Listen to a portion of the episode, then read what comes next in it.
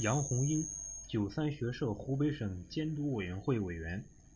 湖北省直支社主委，湖北省疾控中心健康教育所办公室主任、主任医师。还有两天就是大年三十了，等待了一年的回老家过年的行程就要启程了。想到这些，杨红英的心情既激动又有点不安。八十多岁年迈的父母，从一个多月前就开始倒计时数着他回家的日子。而让他内疚的是，自二零一九年年末以来，因不明原因的肺炎在武汉爆发，二十多天忙得不可开交，连家人准备的礼物都还没有时间去购置齐全。更让他感到不安的是，马上就要过年了。因国人回家过年的传统习俗而特有的全民大迁徙，会对疫情的发展带来什么样的影响？他心中一直惴惴不安。然而，就在他一家三口刚踏进家门，才放下行李，电话就到了，是单位领导紧急召他回武汉工作的电话。一边是疫情严重，急需疾控人员在疫情防控工作中发挥重要作用。一边是一年未见的年迈父母，虽然他心中已有答案，并在准备回家前就有思想准备，但真的要提前结束假期返回，他还是不忍心向父母开口。可这一切都瞒不过父母，深明大义的父母已从电话声中猜到了大概，故作轻松地说：“你们安心回去吧，我们会自己照顾好自己的，不用担心。”你们回去后要注意安全，保护好自己。寥寥数语，没有挽留和埋怨，只有理解和支持。这是父母对子女最朴素也最深情的叮嘱。他毫不犹豫，默默地再次收拾好行李，强忍着泪水，不敢回头看一眼因车祸而身体尚未完全康复的母亲，义无反顾地踏上了回武汉的路途。当他再次匆匆赶到火车站时，车站工作人员带着疑惑的目光看着他们一家三口，并非常负责任地和他反复确认：“武汉有疫情，马上就要封城了，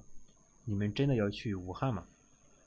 他用坚毅的目光认真地告诉车站工作人员：“我是从武汉来的医务工作者，国有难召必回。”为战胜不明原因的肺炎疫情，我们必须赶回武汉，尽自己绵薄之力。在车站工作人员崇敬的目光中，他们一家三口检票进入空空如也的高铁站台。整列火车上，除了乘务人员外，就是他们一家三口及寥寥几个乘客。特别是火车进入湖北境内后，就只剩下他们是一家三口了。为了让亲戚朋友们理解和放心。并表达今年不能登门当面拜年的愧疚之情，他们以乐观的语调发了一个朋友圈，说他们正享受专列的待遇回武汉。一下火车，他立刻感受到了异样。偌大的武汉站，昨日还人潮涌动，如今寂静无声。武汉仿佛被按下了暂停键，城市封闭，交通停摆。所有人都停下来与这场疫情战斗，而他毅然从江西老家逆行返回武汉，投入抗疫战斗的最前线。逆行回武汉后，他连续工作七十多天无休息，撰写、推送新冠肺炎防控科普文章，主动请缨去最危险的方舱医院，协调全省发放新冠肺炎防控资料，为提高全省人民的疫情防控技能发挥了。积极作用。繁忙的工作之余，针对工作中发现的多种现象，如医疗资源被严重挤兑，出现了疑似感染新冠病毒的病人一床难求的窘境，病人已有明显 CT 改变及典型临床症状，因为受核酸检测能力的限制而无法确诊，因疑似感染者四处求医，可疑传染源四处随意流动扩散等。他心急如焚，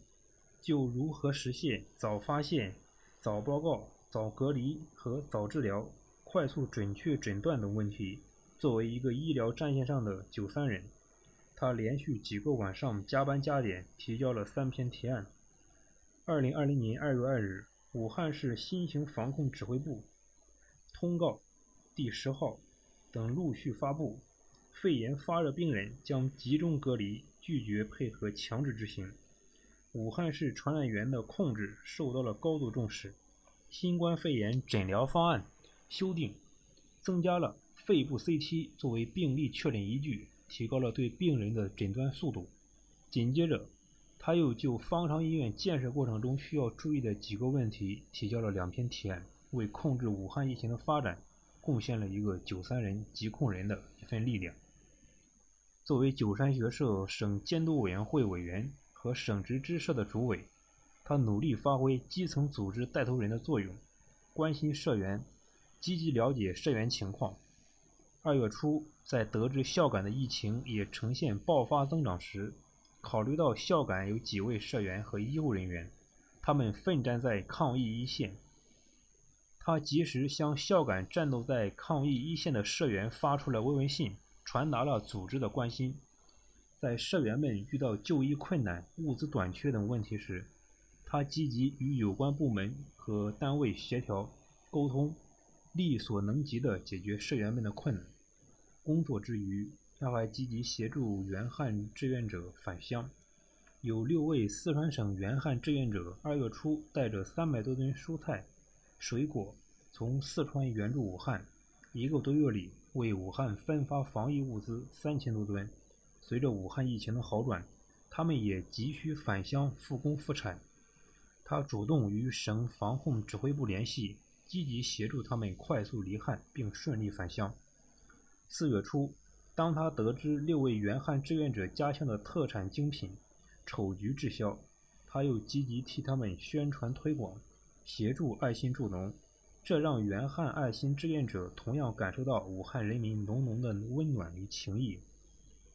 近四个月过去了，身处震中的武汉，既目睹了病毒的无情，也见证了世间的温情，同时还收获了战胜疫情的满满力量。迎来了满血复活的又一个春天。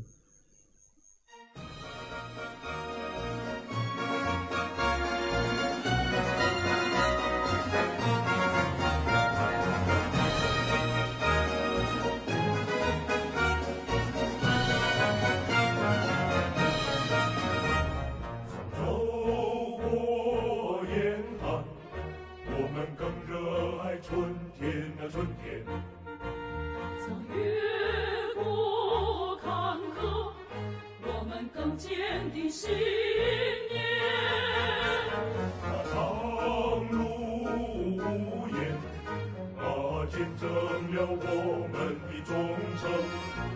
那岁